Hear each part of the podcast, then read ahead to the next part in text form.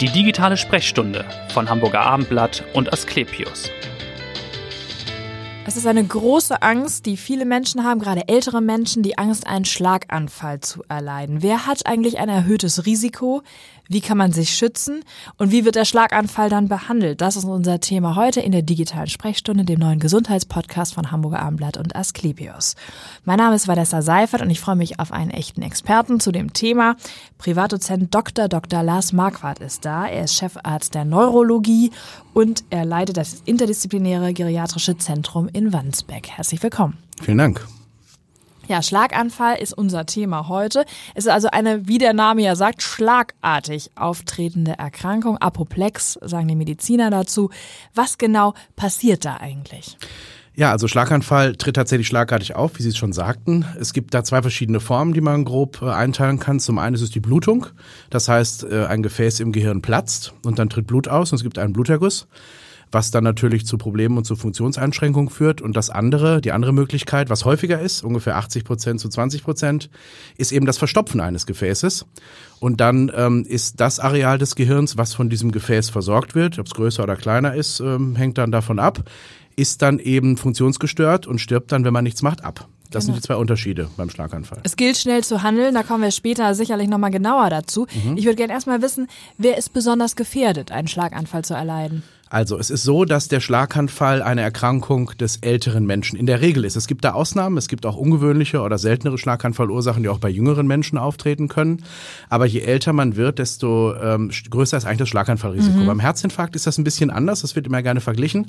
Ein Herzinfarkt kriegt man eigentlich so ab 80, 90, sinkt das Risiko eher wieder. Ah, okay. Das kriegt man so eher in der fünften, sechsten, vielleicht noch siebten Lebensdekade, aber dann sinkt das Herzinfarktrisiko eigentlich wieder ab. Das Schlaganfallrisiko nimmt immer weiter zu. Mhm. Also wir haben auch viele Patienten, die sind 90, 90, 100, die einen Schlaganfall haben. Okay. Das liegt an dem kumulierten, also an dem sozusagen erworbenen Lebenszeitrisiko, was Risikofaktoren angehen. Das liegt aber auch vor allem an ähm, einer bestimmten Form der Herzrhythmusstörung, dem sogenannten Vorhofflimmern. Und das ist eine Erkrankung, die nimmt mit zunehmendem Alter drastisch zu. Also das ja. haben ungefähr schon über 20 Prozent aller über 80-Jährigen. Ja. Und äh, das hat ein sehr hohes Risiko, einen Schlaganfall zu erleiden. Und das ist auch die häufigste Ursache bei Patienten, die sehr alt sind oder deutlich fortgeschrittenen Alters sind, dann eben als, äh, als Schlaganfallursache haben. Okay, also Frauen, je älter, desto äh, je älter, desto höher ist das Schlaganfallrisiko. Das ist sicherlich richtig, ja, mhm. auf jeden Fall. Und ab wann steigt es so signifikant an? Kann man das sagen? Ab 60? Ja, oder? so ab Mitte 60, 70 steigt das steil an. Nur das mhm. Risiko für, für so Gefäßverstopfungen, also für, äh, für Probleme mit der Blutversorgung. Ähm, Blutungen steigen eigentlich nicht relevant an dem Alter, muss man sagen. Das ist also nur der sogenannte ischämische Schlaganfall, also ein Blutgefäß verstopft, entweder durch ein Blutgerinnsel, was da irgendwie hinschwimmt, ja. oder eben durch einen Prozess, der vor Ort entsteht. Gefäßverkalkung ist da das Stichwort, bis dann halt irgendwann ein Gefäß zu ist und es dann eben zum zur Unterversorgung mit Blut kommt in einem gewissen Hirnareal. Und sind Frauen gefährdeter als Männer oder ist das etwa Das kann man so nicht sagen. Man hat früher immer gedacht, so wie auch Herzinfarktpatienten, dass Frauen eigentlich etwas weniger äh, Risiko haben. Das stimmt aber nicht, hat man mhm. mittlerweile festgestellt. Vor allem äh, ist es so, dass bei wirklich Schlaganfallpatienten über 80 ähm, ist der Anteil von Frauen höher, weil okay. nämlich es mehr ältere mehr Frauen, Frauen gibt als gibt Männer. Dann, ja. Es gibt viel mehr 90-jährige oder 85-jährige Frauen als Männer. Und insofern bei der äh, Altersgruppe der über 80-Jährigen ist es so, dass Frauen da sogar ähm, häufiger betroffen sind als Männer. Bei den äh, unter 80-Jährigen ist es ungefähr ausgeglichen, 50-50 mhm. kann man sagen. Ist es denn richtig, dass Frauen tatsächlich etwas andere Symptome zeigen, wenn sie den Schlaganfall erleiden? Nein, also das sowas kann wie man. Brustschmerzen oder Kopfschmerzen? Das, es, gibt, es gibt unterschiedliche Symptome beim Herzinfarkt, das Ja. ist richtig. Da haben Frauen etwas andere Symptome als Männer. Die Schmerzen sind anders lokalisiert. Beim Schlaganfall ist es nicht so. Also da gibt's, es gibt Unterschiede zwischen Frauen und Männern, was das Gehirn angeht. Das war auch Thema meiner nicht so Antrittsvorlesung bei meiner Ja. Habilitation, der Unterschied zwischen Männern und Frauen. Ähm, aber die haben damit nichts zu tun. Also das Gehirn ähm, steuert alle Körperfunktionen und je nachdem, welches Areal da betroffen ist von der Minderversorgung mit Blut, gibt's halt Ausfallsentscheidungen, die klassischen Dinge wie Lähmungserscheinungen, äh, Gefühlsstörungen, Sprachstörungen, äh, Sehstörungen und so weiter und so fort. Und das ist bei Männern und Frauen sehr gleich. Also je nachdem, welches Areal geschädigt ist, kommt es zu typischen Symptomen, die sich zwischen Männern und Frauen eigentlich auch nicht unterscheiden. Aber es ist so, dass es Unterschiede bei der Wahrnehmung gibt. Ja, Ja. also ähm, wir sind ja als äh, Schlaganfallspezialisten darauf angewiesen, dass dass, ähm, dass die Patienten sehr, sehr früh kommen. Da kommen wir sicher gleich nochmal drauf, Genau, ähm, ja. um über die Behandlungsmöglichkeiten zu Ja. sprechen. Und da ist es so, dass wir da schon Unterschiede sehen, ähm, wann ein Arzt aufgesucht wird. Und das hängt auch davon ab, ob Patienten alleine leben, mit Ehepartner zusammen. Ja. Und Frauen gehen tendenziell früher? Frauen gehen tendenziell ein bisschen früher als Männer. Mhm. Ähm, aber äh, da gibt's da gibt's einige Unterschiede, ja. Aber die Symptome sind die gleichen. Und welche Risiken äh, führen denn zu einem Schlaganfall? Also wenn man stark raucht, ist man dann besonders gefährdet? Ja, das sind die klassischen Risikofaktoren, so ist es einfach, wie auch bei anderen Herz-Kreislauf-Erkrankungen, ähm, ist es eben der hohe Blutdruck, Mhm. das ist der Hauptrisikofaktor neben dieser Herzrhythmusstörung, die in hohem Alter Ah, ja? auftritt, wobei der hohe Blutdruck auch ähm, dafür sorgt, dass es eben zu dieser Herzrhythmusstörung kommen kann durch eine Herzschädigung, die über Jahre auftritt. Äh, dann sind es natürlich Dinge wie Rauchen, Diabetes, also die Zuckererkrankung ist da Ja. sicherlich zu nennen. Also diese klassischen Risikofaktoren spielen beim Schlaganfall eben auch eine Rolle. Aber es gibt keinen Faktor, der besonders hervorsticht, dass man sagt, äh, Rauchen besonders stark gefährdet? Nein, ne? das kann man so nicht sagen. Das sind, das sind Mosaiksteinchen, die dazukommen Mhm. und sich dann potenzieren. Man kann sicherlich sagen, äh, der Nummer eins Risikofaktor ist der Bluthochdruck. Mhm, okay. Ähm, das ist ganz wichtig und ganz essentiell. Da kann man das Schlaganfall und auch das Herzinfarktrisiko, wenn man den behandelt, deutlich senken, also wirklich massiv senken. Und dann ist es eben diese Herzrhythmusstörung vorflimmern, das ist mir ein ganz besonderes Anliegen. Ähm, das kann man eben behandeln, also nicht die Herzrhythmusstörung, sondern das Schlaganfallrisiko kann man behandeln. Und das ist eben eine sehr, sehr häufige Erkrankung bei älteren Menschen. Und äh, das, wenn man das hat, hat man ein wirklich sehr, sehr hohes ähm, jährliches Risiko, einen Schlaganfall zu erleiden. Ja. Ich glaube, 270.000 Schlaganfallpatienten gibt es dieses Jahr so in Deutschland. Knapp 300.000 Knapp- knapp sind es. Ja, in 300.000. Hamburg sind es immer so knapp 10.000. Das wäre meine nächste Frage gewesen. Etwa Genau, 10.000. das Mhm. sind so 28, 29 pro Tag immerhin. Ja. Wir in Wandsbek haben ähm, eine sehr große Schlaganfalleinheit mit 16 Betten, ist die größte in Hamburg tatsächlich. Ja, ja. Und haben so 1500 Schlaganfälle und Schlaganfallvorboten im Jahr, die wir allein in Wandsbek behandeln, ja. Sie haben schon ein paar Symptome eben genannt. Die Frage ist vielleicht auch, woran erkenne ich auch, Mhm. dass ein Angehöriger einen Genau. Schlaganfall hatte in dem Moment? Das ist ganz wichtig. Man muss es erkennen und es muss jeder kennen, ob das die Enkelkinder sind Mhm. oder Schüler in der Schule oder, oder Angehörige. Das sind halt plötzlich auftretende äh, Ausfallserscheinungen, neurologische Ausfallserscheinungen. Das können klassische Dinge sein, wie eine Lähmung, eine halbseitige, das kennt wahrscheinlich jeder als Schlaganfallsymptom. Genau. Gefühlsstörungen oder auch Sehstörungen, plötzliche Doppelbilder, Schwindel ist da zu nennen, ähm, solche Dinge. Ähm, und eben ähm, ja Sprach- und Sprechstörungen, also die Patienten können nicht mehr artikulieren oder können unter Umständen auch nicht mehr verstehen. Ähm, das sind wichtige Symptome, die man unbedingt ernst nehmen sollte und vor allem auch dann, wenn sie eben nur einige Minuten anhalten. Ja. Also wie gesagt, man sitzt beim am Sonntag mit den Großeltern am Tisch und und der Opa spricht nicht mehr, lässt die Ja. Gabel fallen und ist nicht ansprechbar und und äh, kommt dann nach fünf Minuten wieder und alles ist gut. Das, wäre soll- ein großer Fehler. das wäre ein großer Fehler, das nicht ernst zu nehmen. Da muss man trotzdem den Rettungsdienst rufen. Wir haben in Hamburg ein sehr, sehr, sehr gutes Schlaganfallversorgungssystem. Mhm. Ähm, den Rettungsdienst rufen, die nehmen das sehr ernst und bringen den Patienten trotzdem mit Blaulicht in die nächste Schlaganfall-Spezialeinheit um dann eben die entsprechende Diagnostik machen zu können, weil wir wissen, dass nach solchen Schlaganfallvorboten, wir nennen das TIA, transitorische chemische Attacke, Ja. das sind Schlaganfallsymptome, die wieder von selbst aufhören, wissen wir, dass das Schlaganfallrisiko in den ersten Stunden und Tagen danach extrem hoch ist. Ah, das sind bis so Art 30 Proz- Warnsignale Bis zu schon. 30 Prozent. Und wenn man dann im Krankenhaus ist und ein Problem feststellt, was man dann schnell behandeln kann, dann kann man den Schlaganfall verhindern. Und das ist Okay. ganz wichtig. Also eben auch, wenn die Symptome wieder weggehen, unbedingt den Rettungsdienst rufen, nicht bis zum Montagmorgen bis zum Hausarzt warten, weil der kann dann nicht mehr viel machen. Mhm. Also wir erleben das immer wieder. Samstags tritt das auf und dann, wir schlafen erstmal eine Runde. Und es ist ja besser Es ist geworden. besser geworden, vielleicht, was weiß ich, was das war. Und dann warten die, bis am nächsten äh, Montag der Hausarzt aufmacht und dann äh, ist die Akutbehandlung quasi nicht mehr möglich. Ne? Dann ist Okay. es erledigt. ich glaube, das ist eine gute Aufklärung hier, dass man Unbedingt. nochmal präventiv da auch schon ist ganz mal. äh, wichtig, ganz wichtig. Wir können den. Schlaganfall akut in den ersten Stunden nach Auftreten der Symptome, können wir den Schlaganfall sehr effektiv und sehr gut behandeln. Aber dazu muss der Patient ins Krankenhaus kommen. Es gibt auch so eine Art Schnelltest, habe ich gelesen. Ne? Wie heißt der? Fast? Also, Fast-Test, das ist für die Rettungsdienste ursprünglich mal so, entwickelt mhm. worden. Ähm, da guckt man sich bestimmte Symptome an. Also ist das Gesicht gerade, ist der Arm irgendwie gelähmt, ähm, Ja. gibt es eine Sprachstörung und so weiter. Das ist so ein Schnelltest, den der Rettungsdienst machen kann.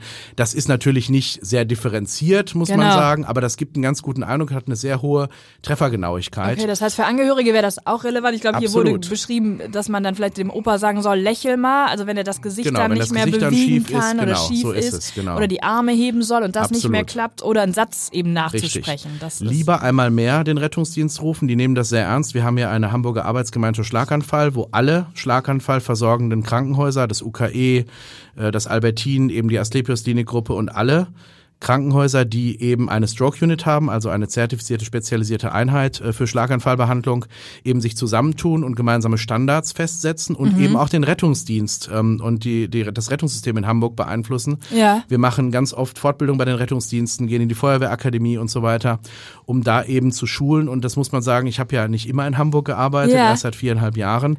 Und das ist in Hamburg tatsächlich ein fantastisches System, was wirklich, glaube ich, weltweit, ich war auch in England, in Amerika, in Ja. der Schweiz tätig, weltweit seinesgleichen sucht. Das muss man wirklich sagen hier in Hamburg. Das ist toll. Und insbesondere, weil ja doch der Schlaganfall so ein bisschen eine Volkskrankheit es äh, ist eine geworden ist. Volkskrankheit, das ist absolut so und es wird zunehmen. Mhm. Dadurch, dass die Bevölkerung altert, wird der Schlaganfall leider zunehmen. Die Überlebenswahrscheinlichkeit ist besser geworden, das ist gut.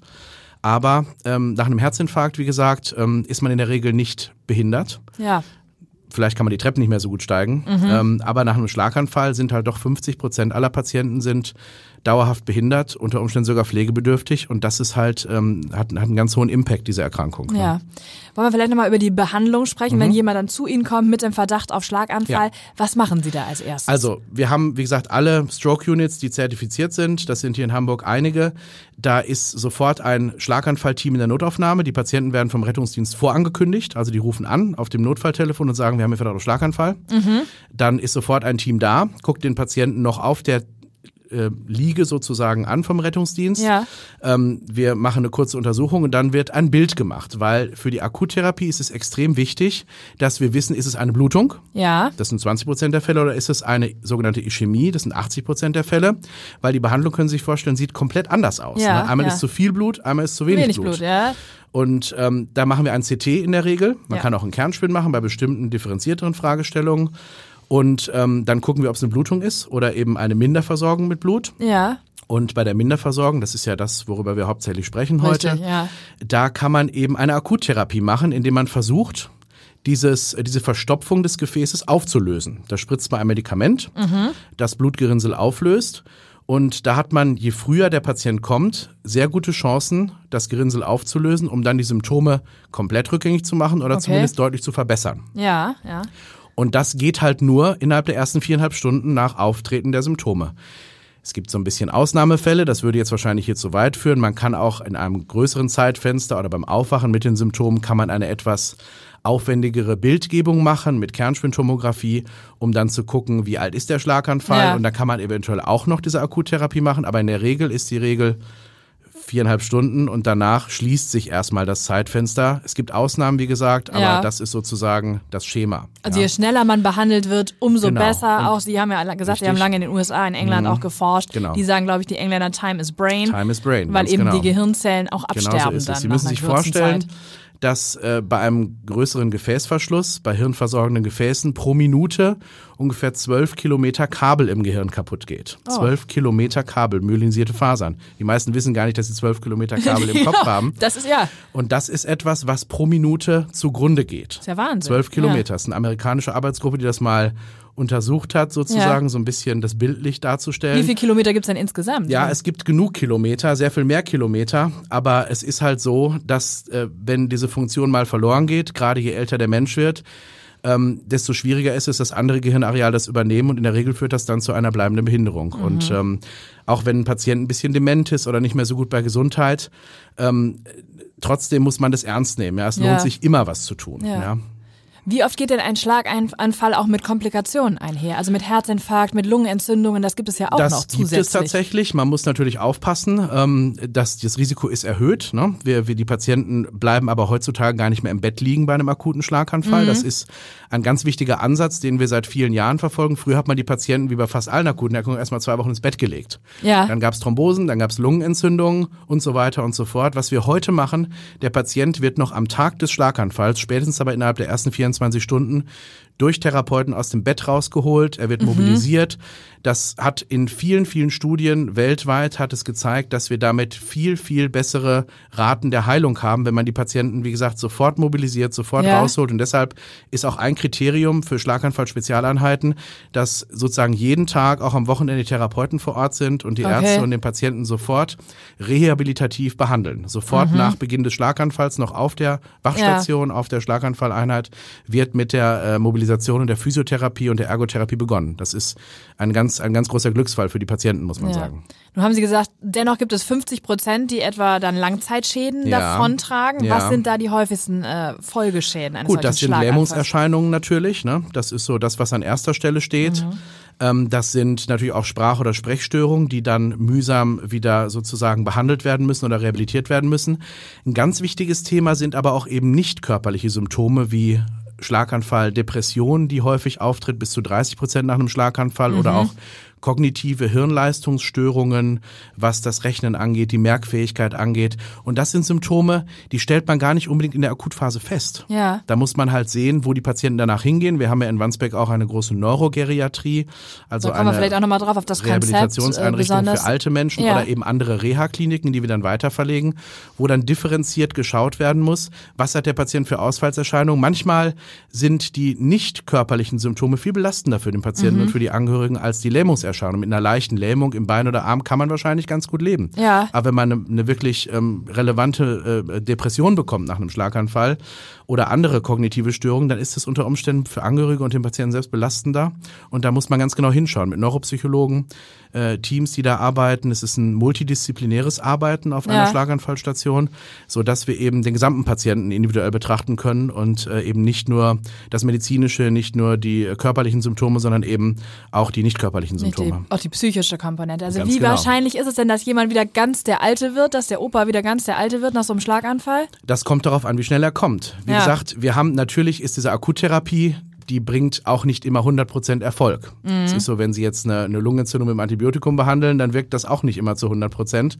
Aber wir haben da sehr gute Raten ähm, ja. und ähm, insofern ist, ist die Chance, wenn man früh kommt, ist die Chance sehr, sehr gut, dass man, dass man sozusagen deutlich besser rauskommt oder, mhm. oder ganz unauffällig rauskommt. Die ja. Chancen sind schon, sind schon deutlich besser. Wie viele schaffen das, ganz unauffällig rauszukommen? Ja, also ungefähr 50 Prozent. Also jeder ja. zweite schafft genau, das dann so am Ende. Es. Ja, mhm. genau. Warum sind Sie eigentlich Neurologe geworden selbst? Naja, ich habe ja in Heidelberg studiert ja. und äh, da ist die Neurologie und vor allem die Schlaganfallneurologie, ähm, die vaskuläre Neurologie, wo es um die Blutversorgung des ja. Gehirns geht, ist da sehr groß. Ja. Und das hat mich sehr interessiert und ich bin über eine Doktorarbeit da dran gekommen. Ach es gab eine sehr spannende Doktorarbeit von meinem Doktorvater, Professor Grau, ähm, die ausgeschrieben war und da habe ich mich interessiert und das hat mich dann fasziniert und dann habe ich da gearbeitet, auch formuliert im Krankenhaus mhm. in, der, in der Uniklinik in Heidelberg. Und dann bin ich da hängen geblieben, weil es einfach ein total spannendes Fach ist, was so ein bisschen ja ein bisschen Notfallmedizin. Es ist ein wirklich akutes Notfallfach. Ja. Früher wurden die Neurologen ja eher so ein bisschen als Schnarchnasen mit so einem Reflexhammer, die die Also den Eindruck machen Sie nicht. Das nein, nein, das ist auch nicht so. Es ist es ist äh, es ist ein intensivmedizinisches Fach, ein Notfallfach, ist aber trotzdem natürlich ähm, vielschichtig, muss man sagen. Mhm. Wir behandeln ja als Neurologen nicht nur Schlaganfälle, Richtig, sondern auch andere so neurologische Erkrankungen. Mhm. Und es ist sehr vielschichtig. Ähm, man kann mit den Patienten reden und interagieren. Operatives Fach wäre für mich da gar nicht in Frage gekommen, weil ich einfach ja, eher kommunikativ ja, sozusagen ja. Ähm, äh, arbeiten möchte. Mhm. Und ja, so bin ich da hingekommen. Genau. Aber es gab nicht in der Familie einen Schlaganfall, Vorfall, dass sie nee, gesagt gar haben, nicht. es gab weder Mediziner in meiner Familie, Ach so, okay, noch ja. gibt es äh, gibt es gab es jetzt Gott sei Dank Schlaganfälle in meiner Familie.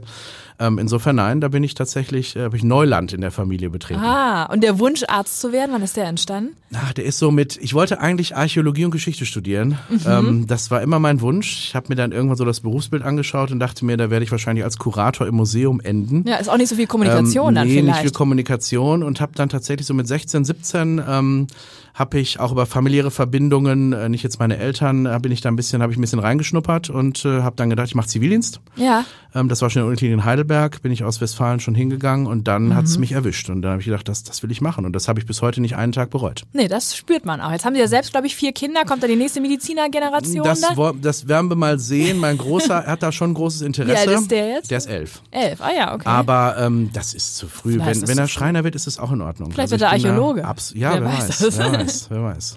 Wollen wir nochmal sprechen über das äh, neurogeriatrische Zentrum? Ja, Sie haben das genau. ja schon mal angesprochen. Was Genau. ist das Besondere daran, an diesem doch recht innovativen Konzept? Genau, also wir haben eine große Geriatrie in Wandsbek mit, mit 180 Betten, die leite ich auch, bin Mhm. da, habe da die Doppelfunktion.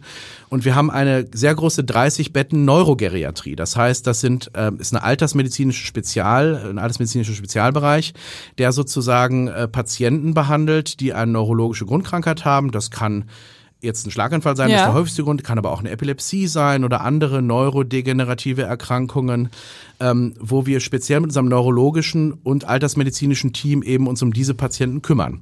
Das sind auch Patienten, die teilweise noch akutmedizinischen oder Diagnostikbedarf haben, aber Ja. auch schon eben diese spezielle neurologische Rehabilitation äh, haben sollten.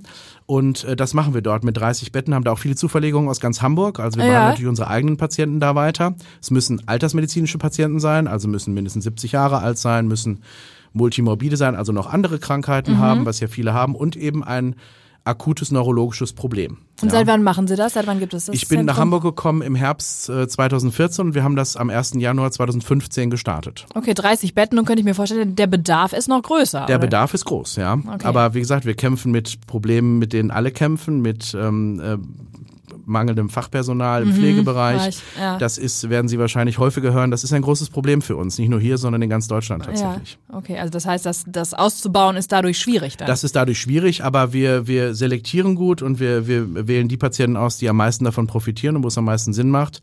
Und es muss keine Angst haben, dass er da nicht gut versorgt wird. Also das, das kriegen wir schon gut hin. okay. Wenn Sie nicht in der Klinik sind, wie entspannen Sie denn dann? Ich weiß, Sie fahren ganz gern Motorrad. Ich fahre Motorrad, ja, das stimmt. Das ist natürlich jetzt fast schon eine Risiko-Freizeitbeschäftigung. Ja, könnte Meine Frau sagen. findet das zumindest. Ja. Obwohl die mitfährt ab und zu. Das ist großartig, es macht noch viel mehr Spaß. Ja. Ich habe einen Hund. Okay. Ähm, geht jetzt mit dem Motorrad nicht so gut zusammen, aber entweder oder.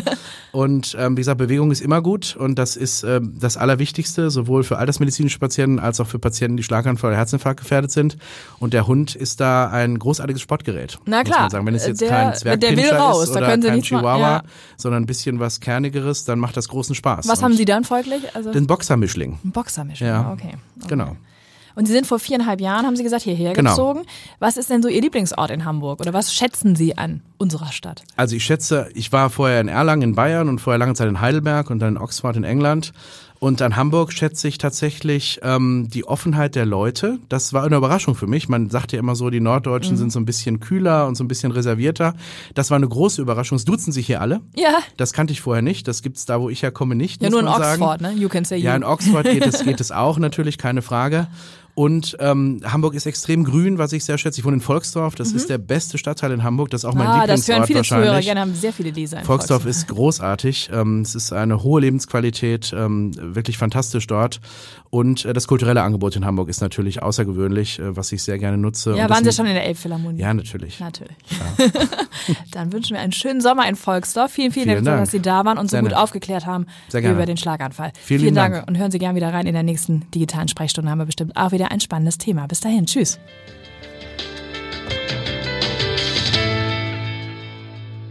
Weitere Podcasts vom Hamburger Abendblatt finden Sie auf abendblatt.de slash podcast.